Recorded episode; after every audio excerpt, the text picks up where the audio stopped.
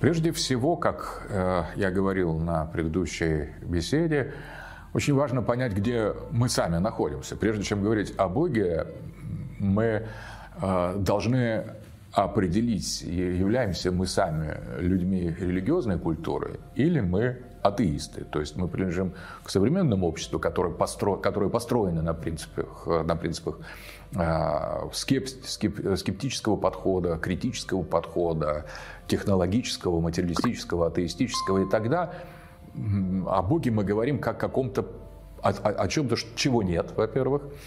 Э, ну что, представление, о чем можно рассмотреть. То есть если человек современный начинает рассуждать о Боге, он начинает с того, что он говорит о том, чего нет, что является лишь представлением, является лишь данью прошлого, э, прошлому, то есть это то, чего нет. А дальше, по сути, нет, а дальше вот разговор о нем может быть подвергнут какому-то рассмотрению, анализу. И есть совершенно другой подход, подход человека религиозного, если говорить о христианстве, крещенного, воцерковленного или просто считающего себя человеком религиозным, мусульманином, иудеем, э, индуистом, представителем другой традиции.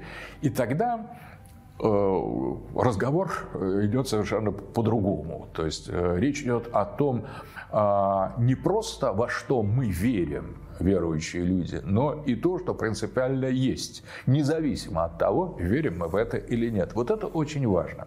Потому что а, для человека современного вера – это некоторый произвол индивидуума или группы, или общества. То есть общество договорилось так, посчитало, вот и верит. Или человек верит, а есть ли то, во что он верит или нет, это дело вторичное. Вплоть до того, что современная социология говорит, что социальным фактом, социальным фактом является то, во что общество верит, а не то, что есть. Вот в отличие от социального факта, от просто факта. А если в другие выйти сферы современности, то нам скажут, что есть только то, что утверждает наука. То есть научный факт является фактом, а все остальное является такой второстепенной чепухой.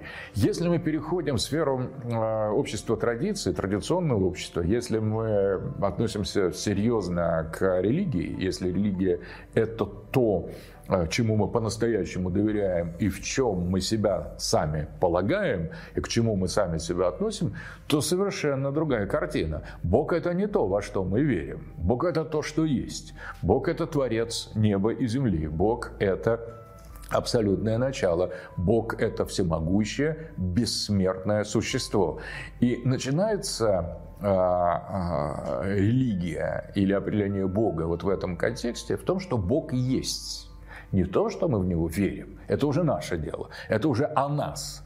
А Бог есть, Бог вечен, очень важно, Бог не подлежит становлению, Бог был до того, как творение или мир возник, Бог есть, параллельно этому творению, и Бог будет тогда, когда творение уже не будет. Вот это принципиальное определение. Это, э, мы начинаем в, а, говорить о Боге в контексте религии не с нашего отношения. Вот есть мир, есть мы, есть наша, э, наша позиция в, в существовании, в становлении. И мы, мол, ища э, своего истока, приходим к тому, что должно быть же что-то, откуда все возникло, должно быть что-то направляющее нашу, наш, наш мир, должно быть что-то, что будет, когда его не будет. Э, это гадательное отношение к Богу. А на самом деле э, э, Бог как его понимает религия, это не результат богоискательства, это не результат поисков, а это наоборот а, альфа и омега, как говорится в апокалипсисе. Это начало и конец. То есть ничего нет, а он есть. Никого нет, а он есть. Есть ли верующие в Бога или нет верующих в Бога? Есть человечество, есть космос, есть Вселенная или нет? Это не затрагивает бытие Божие. Божие Бог независим от этого. Бог был, есть и будет всегда как вечность, как всемогущество, как исток и точка возвращения. И вот это отношение к Богу, вот с этого начинается религия. Это уже становится не просто результатом согласия. Да, мы все согласились. Придя в церковь, мы соглашаемся с этим, с тем, что Бог есть. Но еще а, это бытие Божие основано на опыте. Вот в религии есть так называемая опытная сторона, чаще всего она называется мистикой, тем, что мистик, э, по-греческое слово мистика, это сокрытое, спрятанное. То есть в религии есть нечто э, сокрытое и вот внутренняя часть э, а, религии, где Божье бытие в каком-то смысле проверяется, становится результатом не предположения или некой конвенции, не, не контракта, не завета, а опыта. И это очень сложный опыт, очень трудный опыт, но именно на этом опыте Божьего откровения и строится вся религия. Бог явил себя пророком, явил себя святым. Бог являет себя людям в исключительных случаях, и это чудесное явление божества подкрепляет веру. То есть, как в Евангелии сказано о апостоле Фоме, Фома, пока не увидел воскресшего Христа, не вложил свои пальцы ему в раны, он не верил в то, что воскресение возможно. И поэтому сказано, блаженны верующие, но не видевшие. Но с другой стороны, эта вера, это всегда вера в то, что есть. Вера в Бога – это вера в того, кто есть. И в определенных случаях, при определенных исключительных обстоятельствах, объект веры становится субъектом. Он открывает себя, он являет себя. С этим связано как раз и богоявление. Христианство построено на этом принципе откровения Бога в своем Сыне, Господе нашем Иисусе, Иисусе Христе. В других религиях это откровение в исламе происходит по-другому, через прямое обращение к а, Аллаха, к, Мохаммеду и снисхождение небесного Корана в ночь предназначения в его душу, в его сознание. Там есть тоже свои мистические стороны, есть свое понимание в других религиях, в исламе в частности, понимание откровения. Но в любом случае речь идет о том, что э, при определенных обстоятельствах в бытие Божие становится объектом опыта. И если творение настаивает или очень хочет и, становится, и оказывается достойным лицезрения Бога, то несмотря на его невидимость, несмотря на его запредельность, в некоторых случаях, вопреки, преодолевая эту запредельность, потому что у Бога ничего невозможного нет, он себя тем или иным образом являет. Он, и на этом построена молитва, на этом построено почитание Бога. Когда человек обращается к Богу,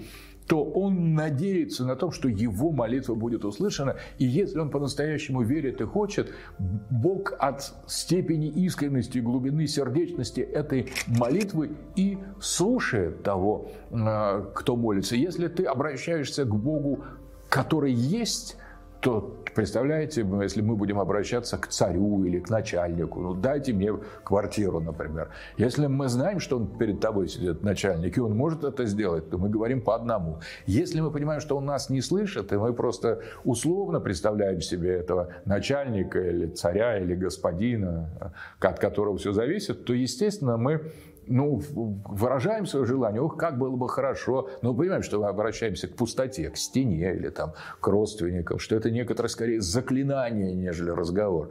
А молитва святых, молитва чистых сердцем людей обращена непосредственно к Богу, и Бога они не то что видят или слышат, но они знают, что твердо знают, еще глубже, чем зрение или слух, что Он здесь что он перед ними. Поэтому и просят они подчас не каких-то бытовых вещей, потому что бытовых вещей можно просить у кого-то попроще, чем Бог. А, у, у ангелов, у святых. И были такие народные, близкие к людям святые, в частности, вот Никола, чудотворец, которому считается негрешным обратиться с любой просьбой, потому что он близок к людям, он добр, он, он, э, он спасает людей в бытовых ситуациях тоже, помогает им. И вот к нему обращаются. А к Богу обращаться с такой чепухой, конечно, э, не, не просто как-то безумно. Поэтому как раз высшие молитвы обращаются к Богу по поводу каких-то больших событий. Бог, дай победу моему народу. Бог, дай, э, спаси любимого человека, дай ему жизнь. Боже, спаси душу мою. Э, и вот обращение к, к тому всемогущему а, и абсолютному началу, которое есть, оно, конечно, строится по-другому, чем к тому, что может быть есть, а может быть нет, или, например, что к тому, что призвано решить какие-то частные проблемы. Поэтому вот Бог – это то, а, то фундаментальное, то абсолютное, то вечное, то, то неизменное, к чему мир и вся Вселенная может обратиться, может э, через религию как раз попытаться установить с этим связь. Эта связь может быть у одних, и ей может быть отказано у других. Бог испытывает людей, Бог создает творение, чтобы оно добровольно добровольно к нему обратилась. Это тоже очень важно. С точки зрения религии, Бог – это источник абсолютной свободы. Бог творит мир свободным. Он не творит мир как инструмент, как техническое средство. Он э, э, творит мир не, э, не обладающим вечностью, а погруженным во времени, не обладающим всемогуществом и возможности мира ограничены, но обладающим такой же абсолютной свободой, как и Бог. Вот Бог и мир, и творение равны по своей свободе. Другое дело, что они отличаются по степени вечности, по степени могущества.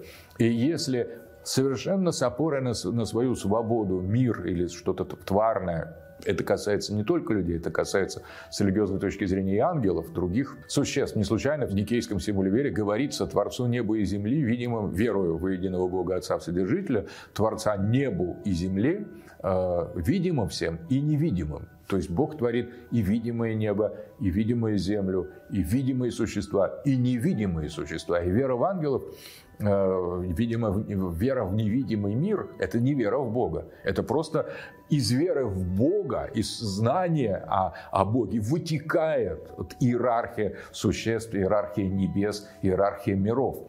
Это следствие Бога, а не то, что э, люди, вот, э, скажем, верят в ангелов так, как они верят в Бога. Если они верят в Бога, они должны верить и в, в невидимых, которые им создаются, в невидимые миры.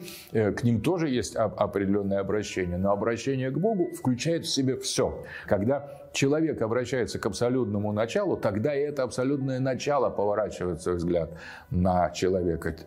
Тогда не только э, человек верит в Бога, но и Бог начинает верить в человека. Когда ангел служит Богу, то и Бог с ним вместе помогает ему в этом служении. А если ангел восстает на Бога, то и Бог отворачивается от него и начинает с ним битву, как произошло э, с Люцифером, спавшим э, с Деницей, с павшим ангелом и с теми ангелами, которые превратились после падения в бесов. Вот вся, весь, все эти невидимые миры, они не требуют отдельной веры, какой-то отдельной религии они заложены в вере, в вере в единого Бога, они оттуда логически э, вытекают. Как тотальный опыт, как э, некую э, твердую, твердую точку среди всего изменяющегося мира воспринимая как скалу.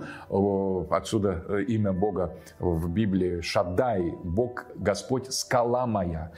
Это твердая точка, неизменная точка, живая, присутствующая, вечная, всемогущая, и к ней обращается верующий и от нее получает поддержку, и этой крепостью живет, и, э, и строит свое, свое бытие в этом земном мире, исходя из упования и надежды на это вечное начало. Отсюда возникает и э, вера в воскресение, потому что вера в воскресение – это вера восстановления замысла о нас, в божественном уме. Мы возникаем, раз Бог создал нас, значит, Он нас задумал. Раз Он нас задумал, мы не можем принадлежать только временному. У нас есть измерение вечности, и это измерение вечности в полной мере дает о себе знать в момент воскресения мертвых и страшного суда, когда все существа мира, все разумные существа предстают перед страшным судьей. Э, судьей. Э, и вот страшный судья – это Бог в своем абсолютно открытом бытии, который говорит, вот вы использовали свою свободу в в правильном направлении, вы а, обратились ко мне как источнику, вы выбрали традиционное общество, вы поступили правильно, вы а, э, идете направо вместе с избранными, с агнцами, а вы отвергли а, меня, вы использовали свободу во вред. И поэтому даже говорит апостол, что святые будут судить ангелов, потому что часть ангелов тоже были созданы свободными э, и отказались от Бога, и они на страшном суде вместе с грешниками пойдут влево, пойдут в небытие, туда же, куда и смерть. Вот все, что достойно спасения, все, что использовало свою свободу э, во имя а, прославления имени Божьего, служения Богу, признания Богу. А это и есть традиционное общество в полном смысле слова. Вот люди традиционного общества в целом спасутся. Конечно, там тоже наверняка есть и разные а, э, судьбы, и судьба человека неизвестна посмертно, только Бог ее знает. Но а, пропорции меняются при переходе к современному обществу, отвергающему Бога. Да, люди могут отвергнуть Бога. Бог их такими и создал. Он их создал свободными для того, чтобы они приняли его бытие или отвергли его бытие. Он дал эту возможность нам. И вот те люди, которые согласны с традиционным обществом, они в целом строят его а, на признании, на вере в Бога. А те люди, которые приходят в общество современное, они в целом массово, и здесь снова есть исключения, отвергают Бога и уповают на, сами на себя. Фактически общество европейского модерна – это общество систематизированного проклятия, которое призывает людей двигаться в бездну, отвернуться от Бога и последовать за павшими бесами. Так видит религия а, современность. Как современность видит религию, мы прекрасно знаем. И вот это всемогущество Бога, который скрывает себя и испытывает нас, создавая творение, как бы скрываясь за этим э, творением, вот это бытие является для верующего абсолютно достоверным фактом. Вот только бытие Бога является фактом, и, соответственно, все остальное является гипотезами. Даже бытие мира является гипотезой, то есть мир надо доказать. Отсюда э, ну, нелепость доказательства Божьего бытия доказывать надо для религиозного человека не Божие бытие, а наше бытие. Вот оно может быть, а может не быть. Это может быть иллюзия, а может быть и действительность. Это может быть сама вещь, а может быть ее тень. Но, а Бога доказывать э, бытие Бога просто бессмысленно. Это самое очевидное, это самое, самое действительное, самая реальность того, что есть. Теперь переходим к тому, что такое душа. Э, душа это бессмертное начало в нас. Это то, что делает нас а, близкими и к Богу, и к невидимым существам, то есть э, к ангелам. Но одновременно это то, что а, взаимодействует при определенных неприятных ситуациях и с падшими ангелами. То есть это наша духовная, духовная часть, и эта часть бессмертна, и эта часть больше, чем телесное становление. Вот это важно.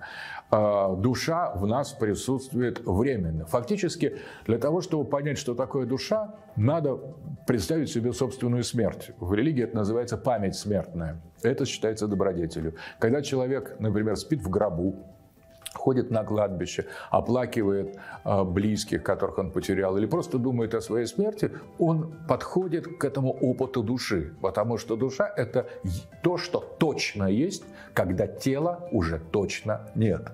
То есть душа есть и сейчас, пока мы живы, и тогда, когда нас не будет. В этом ее определение. Это главное определение. Значит, это уже заведомо предполагает несовременное отношение к, к человеку. Потому что человек религиозный, гомо религиосус, он заведомо э, имеет душу. И через эту душу он э, общается, взаимодействует с Богом. Он есть душа. Когда Сократа Алкивиад э, спрашивает в одном из диалогов Платона, скажи, пожалуйста, Сократ, что такое человек? Сократ отвечает, человек – это душа. Он говорит, а не душа ли и тело? Он говорит, нет, нет, нет. Тело есть и не у человека. Тело есть у животного, у растения, тело есть у камня. А, а разумная душа – это только человек. Поэтому на самом деле, если угодно, для традиционного общества душа, ее спасение, ее совершенство гораздо важнее, чем судьба телесная. Отсюда и говорится, что блаженны те, кто положили душу свою за други своя. То есть те, кто свою душу спасают, отдавая за благое дело, за отечество, за близких людей, отдавая свою жизнь, они тем самым утверждают свою душу. Это их смерть не, не смерть, их смерть рождения, их смерть уже воскресение. И вот это представление о душе является важнейшей, главной стороной традиционной цивилизации и религиозного мировоззрения. И одновременно, если мы строго отнесемся к нашему новому времени, к той цивилизации западной, современной, научной, в которой мы живем, мы вынуждены будем признать очень важную вещь, что в современности нет души что психология, она занимается не душой, она занимается психикой, то есть некими нашими э, нервными окончаниями, нашими реакциями, некими нашими э, определенными наклонностями, состояниями. Но э, обращается она к тому, что умрет вместе с нашим телом. Это уже не душа.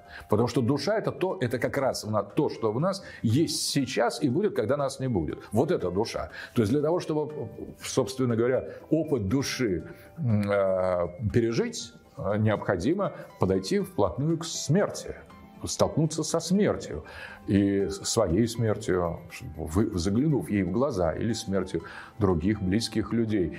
Этот опыт смерти фундаментален и конструктивен для понимания души. Душа есть только то, что переживает нашу физическую смерть, то, что находится по ту сторону материального становления. Вот такое определение души. У Платона а, было определение души, состоящей из трех частей человеческой души. Он уподоблял ее колеснице, крылатой колеснице. Есть колесничий, это ум, нус, есть а, яростное начало, горделивое начало, это фюмос, э, белый конь, э, запряженный в эту колесницу. И есть черный конь, а, похоть, желание, стремление, любовь к материальным вещам, к полу, к еде, к лени. Это эписюмия по-гречески. Таким образом, есть колесница, два коня, ум а, направляет эти два коня в правильном направлении, в сторону, а, стремясь влиться в кавалькаду богов, как красиво в Федре описывает душу человека Платон.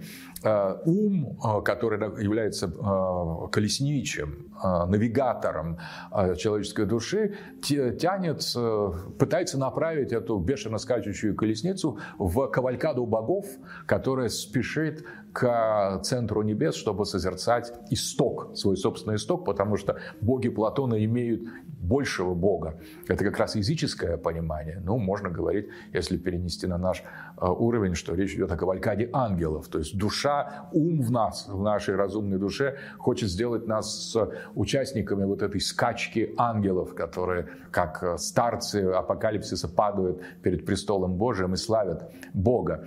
Но наши внутри души есть еще кони, конь э, тщеславия, сюмос, славы, самоволи э, к власти, к, известности, э, к прославлению. И есть самый низкий черный конь, который тяготеет к материальным вещам. Но поэтому, собственно, в душе вот это есть три направления. Утверждение себя в религии, и как раз те люди, которых, которых преобладает разум, колесничие, они часто бывают по Платону философ или людьми, жрецами, людьми религиозными. Вот почему священник, а, а, епископ и духовное лицо отличается от обычных э, людей. В, них, в нем больше должно быть, должны отличаться. В них, должны, в них больше ума, в них больше духа, в них больше ориентации на э, чистоту и абсолютность Бога. Они не хотят отходить от престола Божьего. Они стоят у алтаря, служат, прислуживают, помогают, ведут туда других. То есть они не, от, не хотят от, отступать от, от, от святыни, от а, обряда, потому что их туда влечет вот этот кормчий, этот а, колесничий их души, и они, в общем-то, значит, колесничий силен, значит, он может управлять и своим тщеславием, которое иногда даже у людей духовного сословия выбиваются, ну уж точно подчиняет себе телесную, похотливую природу, И поэтому в этом отношении это в нормальном обществе э, бывают э, священники, тяготеющие к тщеславию, но над своими материальными такими стремлениями, конечно, они всегда управляют. А другой тип людей, воины, люди, которые предпочитают славу, в них доминирует вот этот белый конь, стремящийся их утвердить, чтобы слава их покрывала, а их гордыня была утешена, они, как правило, составляют аристократию обществ. А люди попроще, они управляются уже там футболом, машиной, браком, какими-то детьми, продуктами, любят поесть, поговорить. Там, слово «послевкусие» а, характерно для людей, у которых черный конь доминирует, потому что человек с белого коня, ему нужна власть, воля, известность, он поел и дальше. Он даже не обращает внимания, что, что он поел. Если человек начинает разбираться в, в, в блюдах, это уже подозрительно с точки зрения такой структуры души. А, как правило, люди, преданные уму, они вообще на еду не обращают внимания, отсюда постничество, отсюда аскетизм, им телесная жизнь не интересна, они полностью сосредоточены на своей бессмертной душе, и в них душа присутствует в более весомом виде. Телесность ослаблена, а душевность, наоборот, акцентирована. И, наоборот, э, люди грубого толка, они как раз больше обращают внимание на телесные аспекты. И даже тщеславие, их личная воля к власти, к продвижению для них не является мотиватором. Поэтому душа душе рознь, структура ее бессмертная. Те, кто выбирают ее разумную часть, они будут вот за это и отвечать. Они двигаются к Богу, к истоку. Те люди, которые э, предпочитают волевое начало по Платону, они промежуточные, они очень полезны в обществе, потому, в обществе, потому что ради славы они много, могут сделать много хорошего. Пренебрегая материальными ограничениями, они движут общество, они являются двигателями общества и охранниками, воинами. Они, это героическое сословие. И есть все остальные, которые любят поесть, э, создать семью, расплодить детей. И это тоже прекрасно, это тоже имеет вот в традиционном, э, в традиционном обществе свой, свое место, но есть и лицо иерархия в душе. Иерархия души, которая определяет иерархию общества. Почему я говорю подробно об этом тройственном строении души? Потому что в полной мере и полностью а именно эта платоновская модель была заимствована христианской традицией, христианским монашеством, христианской аскетикой этикой и вообще с христианским представлением о человеке. Человек э, для христианина это в первую очередь тоже душа, хотя есть и тело. И утверждение сильной, обращенной к Богу, свободной, благородной и чистой души, которая преодолевает тяготение материи, преображает тело, раз, раскрывается, развертывается в любви к Богу, в любви, в любви к ближним, двигаясь в сторону спасения и бессмертия. Вот такое представление о колеснице души, если угодно, у христиан. Конечно, с точки зрения Платона э, душа существует до, бессмертная душа у Платона полностью бессмертна. Она приходит со звезд, существует до тела, живет в теле, потом отращивает, как говорит Платон, крылья и взмывает после смерти, если она занималась философией, а не, не продуктом питания, там, не, собственно, не спортом, то есть какими-то телесными практиками. А вот э, если занималась философией, умом, религией, то она взмывает, она отращивает свои крылья и взмывает после смерти э, э, к небесам. С христианской точки зрения это не так, то есть душа не пред, предшествует, не предсуществует, телу, отвориться Богом в этом своем крылатом качестве во, время э, рождения э, плода. И вот это тоже очень важно, почему, собственно говоря, так э, религиозные люди противостоят против практик аборта, как и практик убийства, потому что когда появляется плод, в нем уже есть душа. И это фактически это уничтожение, убийство души. Это не дать возможность человеческой душе раскрыться в теле, встаться, повзрослеть и расправить свои крылья в полной мере. Это не просто насилие над э, телом, над э, плотью, это насилие над духом. Вот почему так жестко всегда против искусственного прерывания беременности выступали традиционное общество и до сих пор выступают. Это связано именно с религиозным пониманием души, ее бессмертной судьбы, которой надо дать возможность в обществе и в жизни реализоваться, утвердиться и осуществить свою свободу. А так получается, что Бог творит свободную э, душу, а она не может себя реализовать. Это преступление против Бога даже, а не против человека. Поэтому отсюда вот такое настаивание религиозных людей на запрете практик аборта. Даже если это трудно, Бог поможет, никто не знает его путей. Если он что-то создает, он создает это для какой-то цели. И все осмысленно в нем, потому что если душа э, человека имеет ум и может его культивировать и пестовать, то уж тем более а, бесконечен и разумен а, Бог в своих, в своих возможностях. И надежда на Бога, и упование на Бога, они позволяют человеку идти по частно рискованные вещи. То есть то, что ему кажется, я не смогу там вы прокормить, я не смогу обеспечить, но упование на Бога – это самое главное. Поэтому как раз большая демография, много детей – это не свойство сытых обществ, это не свойство развитых обществ, это не свойство модернистических обществ, это свойство традиционных обществ. Потому что люди чтут в ребенке это, это бессмертное начало. И они, конечно, не могут его ограничить, этот, э, э, это бессмертное начало, своими собственными мелкими Э, мелкими размышлениями.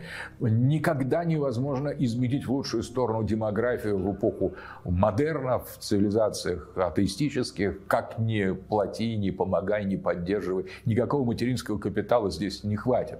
Все дело в отношении к тому, кто такой человек, что такое душа и что такое Бог. А в традиционном обществе наоборот. Чем больше общество религиозно, тем больше детей, тем больше уважения к этой свободе. Это общество религиозное, это общество души, где душа стоит в центре внимания, где все главное сводится к душе и в человеке, и в политике, и в, в, общ, и в культуре душа, ее спасение, ее, ее возрастание, ее воспитание. Э, это все э, абсолютно конструктивные вещи, потому что говорят, ну умрешь, и ничего не будет, умрешь, и все начнется. Вот после э, смерти уже исправить с точки зрения христианской религии ничего нельзя, потому что вот ты сделал, ты сделал выбор в одном месте, в другом, в одном, в другом. Вся жизнь наша с точки зрения такого подхода религиозного к, к человеку, к душе, это совокупность выбора. Выбор такой, выбор такой. И вот ты сложил вот эту картину, подошел к эм, гробовой доске, и вот тут-то и выясняется. Ты делал часто интуитивно, ты не знал, как поступить. Ты следовал то за одним конем, то за другим конем. Один конь тащил тебя в одну сторону, другой в другую. А, иногда просыпался кормчий и колесничий, который пытался это сдержать, направить. И вот из баланса этих действий, этих событий, этих выборов и складывается то рукописание, которым, с которым душа после смерти Э, оказывается. Вот все, что, что она сделала и какой выбор она совершила, и из этого баланса складывается самое главное. И а, таким образом э, Бог, душа и человек оказываются в религиозном контексте неразрывно между собой связанными. Мы не можем ничего сказать о правах человека, например, если мы не скажем о правах его души, о праве, базовом праве на спасение. И это право дается не обществом, не коллективом, не судебными инстанциями. Право души на спасение дано нам Богом. И никто этого права от нас, у нас отнять не может. Никто не может заставить человека по-настоящему Э, потерять, проклясть свою душу. Человек всегда свободен. Он может страдать телесно, он может проходить самые сложные и тяжелые испытания, но бессмертной души у него отнять никто не может. Она не принадлежит ни дьяволу, ни тем более каким-то земным инстанциям. Человека как тело можно сломать, душу человека сломать невозможно. И э, это определение, главное определение человека. Если человек есть душа, то и права а, этой души а, на ином уровне определяются, решаются, защищаются или нарушаются, нежели на уровне э, человеческого общества.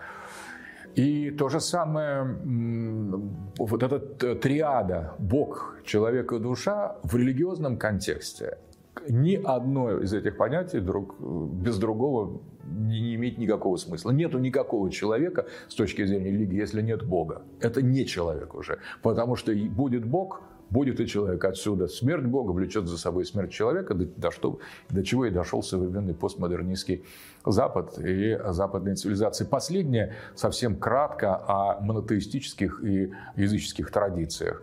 Собственно говоря, многие так называемые языческие традиции тоже признают, что есть Бог един. Монотеизм – это вера в единого Бога. Многие языческие традиции тоже признают, что Он един. Но с точки зрения монотеизма, а к монотеистическим религиям относятся религии откровения, это иудаизм, христианство и ислам, Бог там не только един, но единственен. То есть, есть нет никого, кроме этого Бога, есть Бог-творец – и между этим Богом, Творцом, единственным Богом и уже творением промежуточных инстанций нет.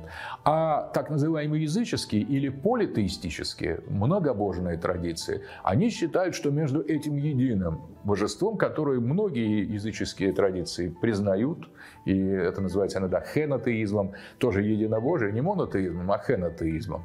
То есть есть Бог, но есть и боги, и Бог, и боги, можно так сказать. Бог в единственном числе, с большой буквы, и боги с маленькой э, точки зрения. Вот э, политеизм, он рассматривает еще и промежуточные инстанции между Творцом и творением. И эти промежуточные инстанции позволяют как бы различным частям творения добраться до высшего Бога не только и по одной магистральной общей оси, по вертикали, но еще по таким разным каналам определенным, по которым обращается богиня плодородия, там человек Э, надеются получить э, урожай, к богине войны э, надеются получить победу, к богу целителю обращаются в надежде получить здоровье. Но все эти нити так, нити, так или иначе, даже в язычестве сходятся к, к, к единому божеству, которое определяет, по большому счету, выносит последнее, последнее решение.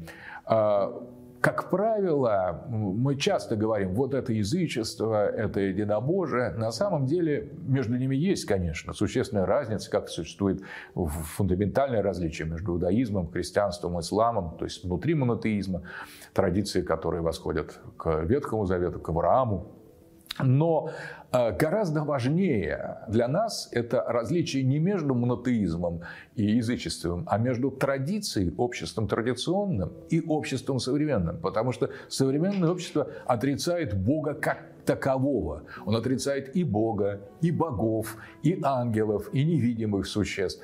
И этот современный мир, он оказывается гораздо более противоположен и язычеству, и христианству, и исламу, и монотеизму, и политеизму, чем эти различные традиции, тоже принципиально различные, Э, являются противоположностью друг друга. В этом отношении вот это принципиальный момент. Да, конечно, последние, последние тысячелетия преобладает единобожие, монотеизм, по крайней мере, на Западе. Э, это христианство, в, первую очередь, ислам, во вторую очередь, который захватил и другие тоже территории, кроме, э, скажем, Запада. Если христианство распространилось на Западе, как единобожие принципиально западное, то ислам как другое единобожие распространился в большей степени на Востоке, хотя доходило до Запада. Знаем, что и в Испании распространен ислам, и Османская империя, в общем, донесла ислам до, до территории Греции. Балкан, Европы. Ислам широко распространен и на Западе, но, конечно, преимущественно на Востоке. Есть до сих пор и не монотеистические традиции, такие как индуистское общество, буддизм особая совершенно культура, конфуцианство, такая светская традиция священной империи в Китае. То есть есть и сегодня не а, монотеистические э, религии, но всем им и монотеизму, и язычеству, всем сакральным религиям, всем типам традиционного общества, и прямым, и косвенным, противостоит а, парадигма модерна общества, современное, западное, секулярное, атеистическое, материалистическое, которое отрицает и Бога, и богов, отрицает священное как таковое. И поэтому э, и Бог, и человек, и душа в обществе современном, в эпоху модерна, приобретает совершенно иное значение. Бога нет, Человек есть нечто приходящее, подлежащее трансформации. Отсюда, отсюда чистая доска Джона Лока. На человеке можно написать все, что угодно, он может стать кем угодно, значит, его природа не, не фиксированная, это некоторая меняющаяся сущность, ну и, соответственно, душа – это некий атрибут это меняющейся человеческой сущности, то, что души нет, бессмертной души нет, Бога нет, и в конечном итоге современная э, постмодернистская культура приходит к тому, что и человека нет. Если Ницше сказал, что Бог умер, то через некоторое, через столетие после этого Бернар Анри Леви, современный французский либеральный философ, сказал, человек умер. И раз Бог умер, соответственно, нет никакого постоянного человека, а есть набор атомов, набор эмоций, набор комплексов, набор психических э, влечений. По сути дела, и сам кормчий, сам колесничий этой колесницы души становится просто неким техническим аппаратом, по сути дела, таким дроном. Вместо, вместо э, колесницы появляется дрон, беспилотный э, летательный или двигательный или плавательный аппарат, управляемый нейросетью или искусственным интеллектом, так исчезает и последняя часть этой триады – Бог, душа, человек в современности. И поэтому отсюда постгуманизм, представление о том, что надо смотреть дальше, идти дальше. Человек – это тоже такая же иллюзия, как Бог и душа. В нашем современном обществе мы подошли вплотную к этой точке сингулярности, где душе и человека говорят «сори, бабушка, все, там, это вы лежите прошлому, до свидания» уже новые, новые виды, новые нейросети будут править миром, а вы остаетесь там же, где вот этот весь религиозный хлам.